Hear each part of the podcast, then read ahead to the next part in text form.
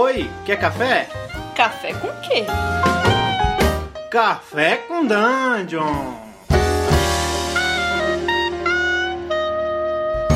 Bom dia, amigos do Regra da Casa. Estamos aqui para mais um Café com Dungeon, a sua manhã com muito RPG. Meu nome é Rafael Balbi. Eu tô bebendo hoje um cafezinho gourmet aqui, eu achei uma forma secreta. E, cara, ficou delicioso, mas infelizmente eu não vou poder dividir com vocês.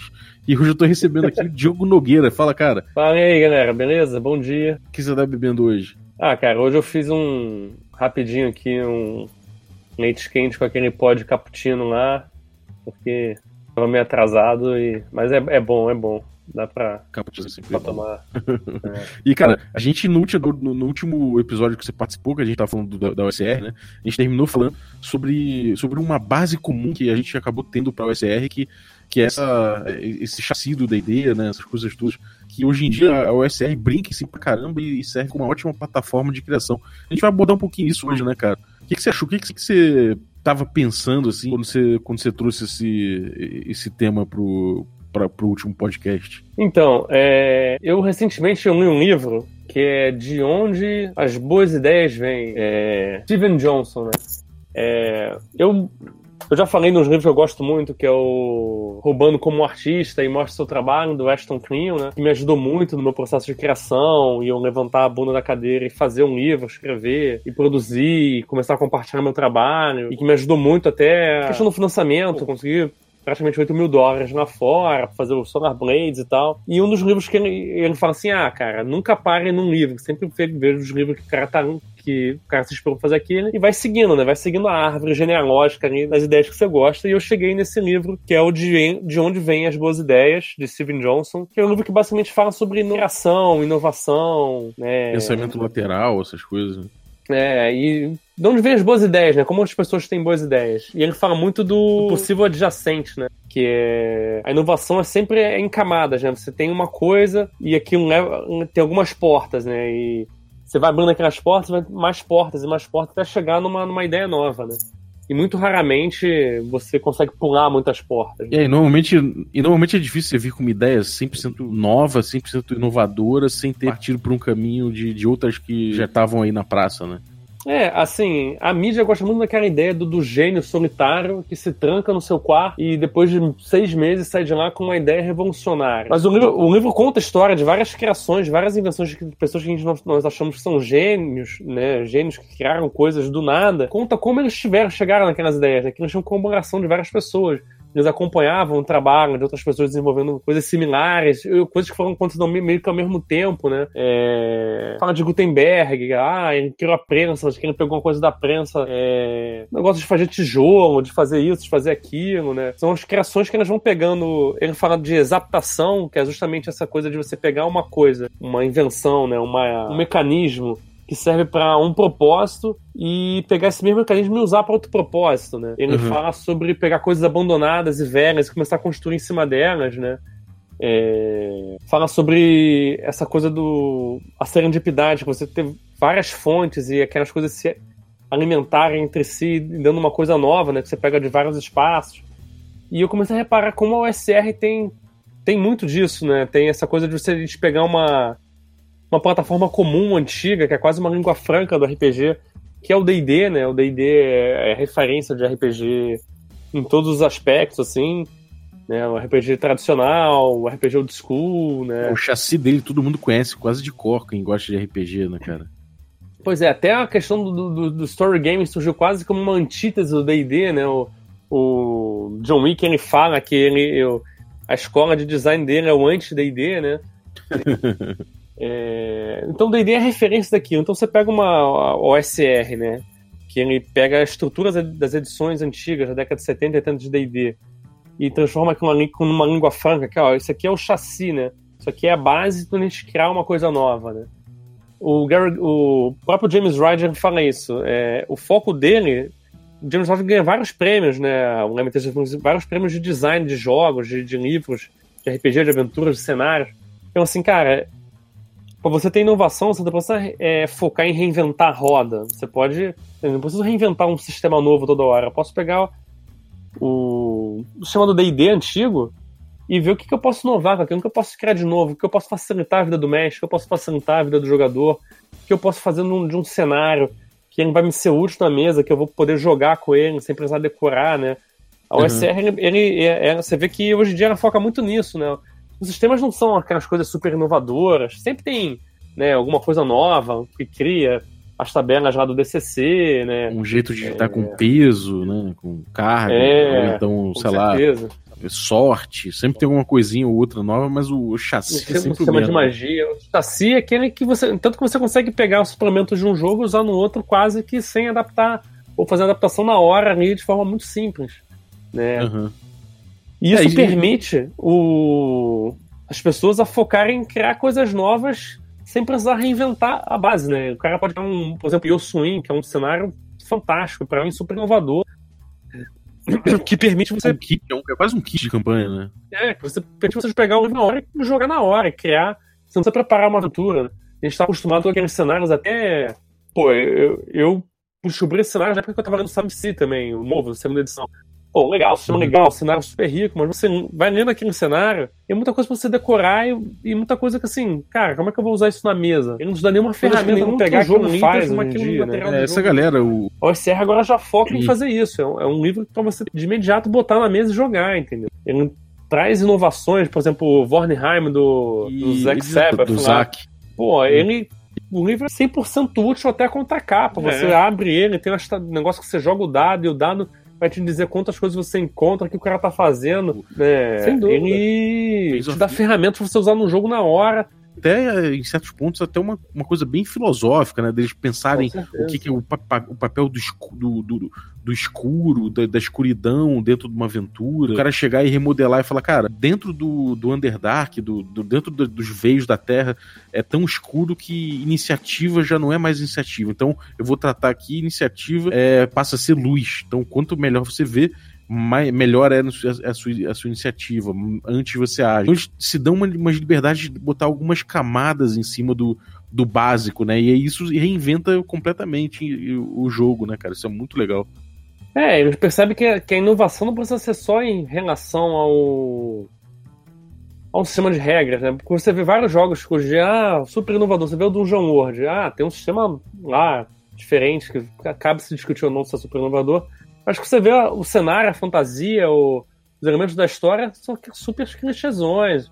Né, o orc, o... é a coisa que você está acostumado a ver já na quinta né? edição, uhum. há dezenas de anos, ou quando lá, mas tem aqueles elementos já batidos, batidos de certa forma, né? E Sim. agora a OSR tem uns cenários, umas coisas novas que estão se popularizando que eles querem quebrar com esses paradigmas, né? Querem inovar na, na apresentação do jogo, em como ele é jogado, em como você prepara a aventura, né? Uhum. Uma reelaboração que que é um orc, também, né? É. é. uma coisa, que, uma coisa que, que eu acho muito legal também é que essa base comum, a bem dizer, é um jogo e uma linguagem, né? Um jogo, uma linguagem que já tem aí o quê? 40 anos de, de playtest, né? Com certeza. Então é uma base sólida, sabe que funciona, que, que tá aí, que não vai te dar problema, que não vai quebrar em qualquer alteração que você faça, né?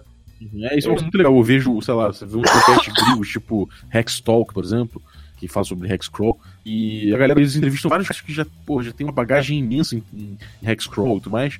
E você vê que, que cada um tem uma, uma, uma, bagagem de soluções muito legal, sabe? E você vê, cara, isso aí é fruto de muito jogo, né? É, é fruto de anos e anos de mesa, de, de troca de informação, de comunidade.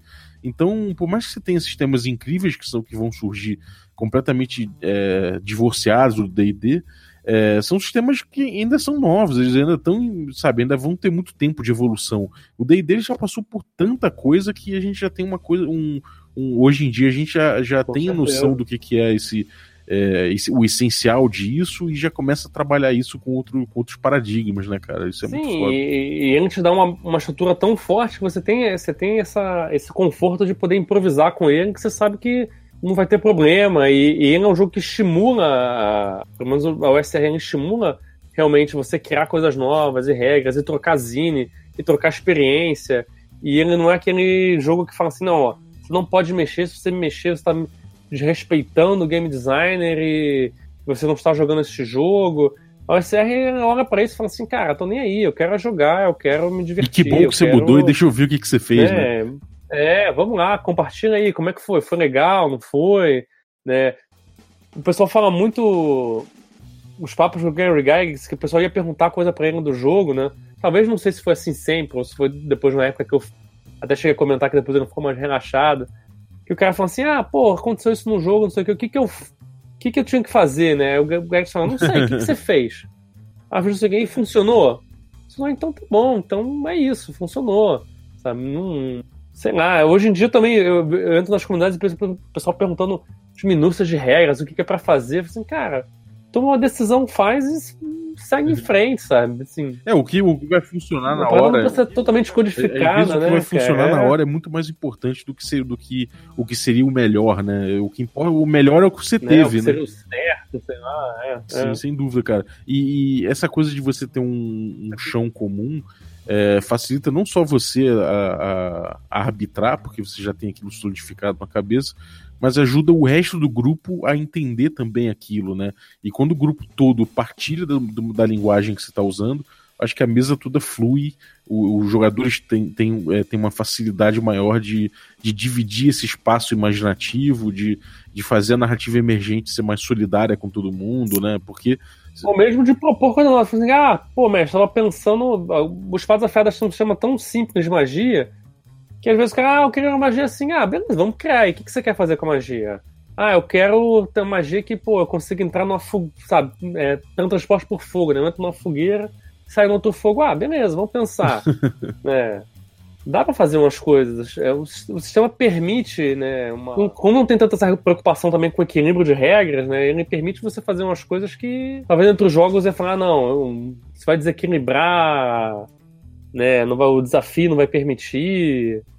Uhum. Né? É, isso é uma coisa legal que eu acho que também acaba pautando um pouco os sistemas, que é que já que a gente tem esse, essa base comum, é, a gente é, acaba que a gente é, mantém essa base comum, a gente meio que acopla certas coisas em cima, mas não abandona, né? A gente modifica uma coisa, acopla outra coisa, mas a gente acaba sempre é, dialogando em cima dela.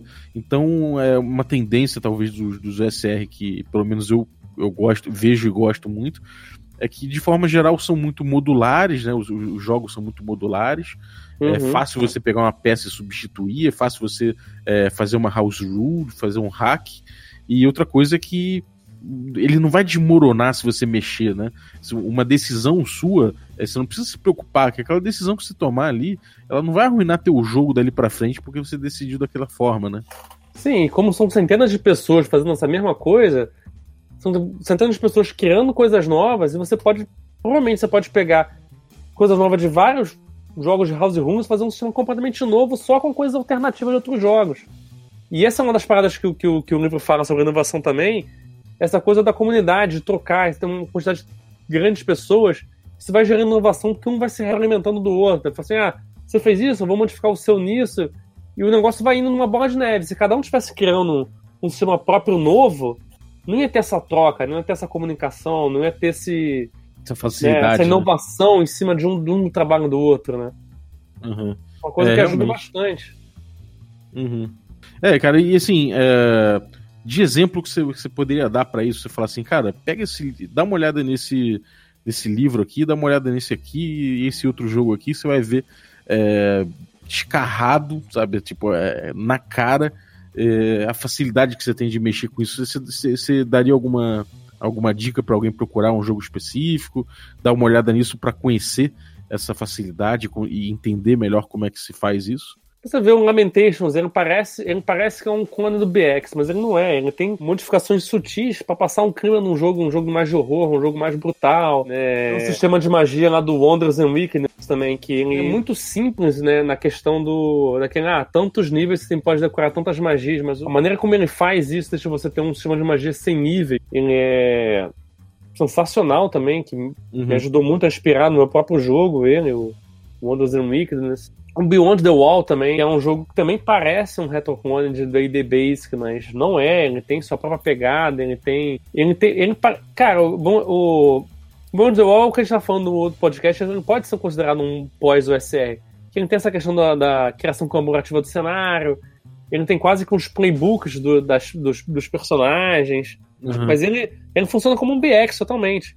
O sistema é. de magia já tem umas, umas, umas diferenças é, bem interessantes que essa coisa de pegar a base comum e, pô, vamos ver o que eu posso mudar aqui, o que eu posso fazer diferente, né? É, o próprio Black Hack mesmo no Brasil, fica bem claro que a galera pegou esse chassi, esse, esse, o, a base do Black Hack, saiu fazendo vários hacks. Né? Ah, Até a comunidade aqui tem milhões, então se você quer, tem uma curiosidade de ver isso também, você, cara, e, e quiser material BR, além dos espadas afiados e feitiços sinistros, que tem bastante coisa na comunidade, pode pegar o Black Hack aí, dar uma olhada que a galera criou muita coisa em cima na comunidade no, no Facebook. Tem muito material, milhões de hacks, até mecha, sabe? Até super-herói, tem tudo, cara. Sim. Então você vê como, como é fácil você criar em cima dessa, dessa, desse, desse chassi, né? Com certeza. Eu tava falando mais das coisas em relação ao D&D, né? Que é um chassi do D&D, que é a coisa assim, é a linguagem mais franca, mais comum, mais conhecida. D&D, mas tem do do Black Hack. Os próprios espadas tem um, tem um livrão maneiro, com adaptação para Guerra nas Estrelas, com, com espadas afiadas. Né? É, e todos eles são, são filhos, né? Do, do, pode não ser D&D-like exatamente, mas são filhos do D&D, né? Na filosofia, no, no... Ah, com certeza. o Espadas, ele tem... Ele, ele, ele, Quase que uma receita de bolo do que esse livro fala, né? Eu fui pegando de várias coisas abandonadas de um lugar aqui, de um lugar a outro, e mudando um pouco o uso, que ele chama de adaptação, né? Uhum. É, o próprio, a questão do, do, dado de uso é, um, é uma adaptação do, do, da rolagem do Random Encounter, né? Que um ou dois dava merda, então se você rolar o dado de uso, tirar um negócio tá desgastando, né? Sim. É, é isso, né? É uma plataforma de inovação, né? Você tá ali uma comunidade inteira produzindo coisa e trocando experiência e se aproveitando do, do que tá lá abandonado e velho, que, que a Wizards não quer mais, né? E fazendo coisa nova, botando, botando para jogo aí, ganhando prêmio de, de, de design de jogos. é, cara, é, realmente. Eu, eu, costumo falar isso pra galera, a galera às vezes me olha estranho. Mas, cara, eu acho que o que tem. A OSR ela tem trabalhado talvez os, os, os materiais mais inovadores de RPG que, que, a gente tem visto. Né? Não é à toa que ganha muitos N's, está sempre ganhando bastante prêmio aí, porque realmente é, é, é, um, é, é, é fácil, ela, ela traz ela, ela, Com certeza. É porque a percebeu automática, que, né? É, a OSR percebeu que inovação não é só você ter uma regra nova, mas como você apresenta ela. Você vê o Maze of the Blue Medusa, como ele apresenta uma masmorra de uma forma, porra, muito mais atraente, muito mais é, com usabilidade muito melhor, né? Você consegue você consegue quase praticamente usar a aventura sem nem ter lido ela, porque ela apresenta o que, que tem nos aposentos de uma forma muito mais fácil. Uhum. A mesma coisa do Young Swing, não é aquele cenário que você vai, você vai ler, decorar e guardar na estante, que nem Forgotten Realms. Você vai usar ele na mesa, você vai aproveitar, ele vai gerar aventura para você sozinho, sem praticamente você não ter o trabalho, né? É, em cada mesa ele vai, ele vai surgir uma versão própria, né? Isso é muito lindo. É. Ele, a OSR percebeu que a inovação não é só ter um, uma regra nova de como você vai matar um Goblin, mas é também o que, o que, que é o Goblin, ou sei lá, né? É, é galera, eu, eu acho que vocês podem catar aí esse, esse material todo, cara, e vai ser fácil notar isso aí. É, fora essas recomendações que a gente deu, acho que vocês podem estudar um pouquinho aí o, o, esses jogos mais novos, se vocês não conhecem, da USR, e certamente vocês não vão se arrepender, porque o material é fortíssimo, não só em termos de, em termos de, de sistema e tudo mais, mas com apresentação e tudo mais é, o jeito que você, você passa uma estética específica. E, cara, realmente vale muito a pena. E pegar uns joguinhos desse e produzir uma coisa, uma coisa nova aí, uma coisa alternativa. Sei lá, ver um jeito novo de gerar um, um encontro aleatório que diga coisas mais legais sobre o que está acontecendo. O que a galera é. tá fazendo, né?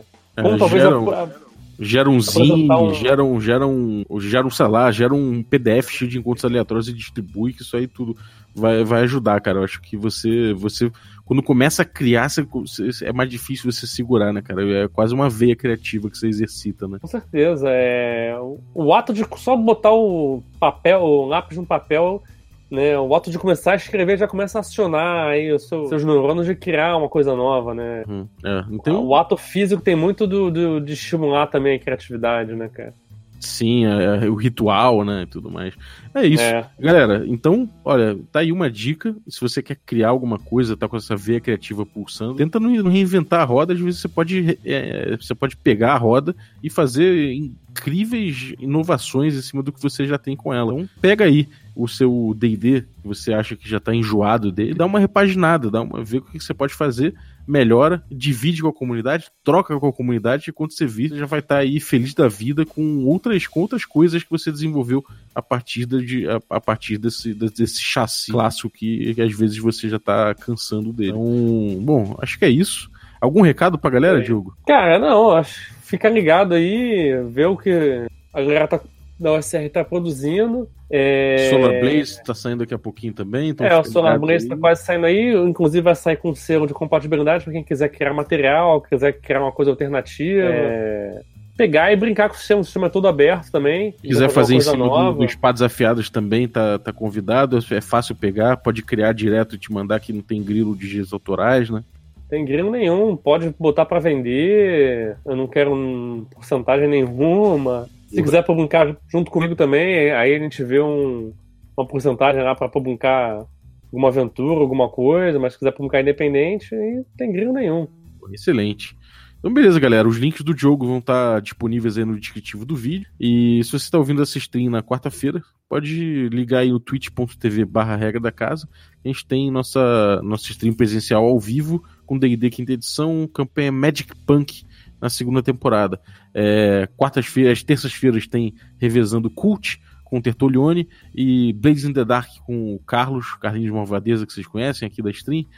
É, a gente tem também nosso, nossas redes sociais, então é tudo barra regra da casa.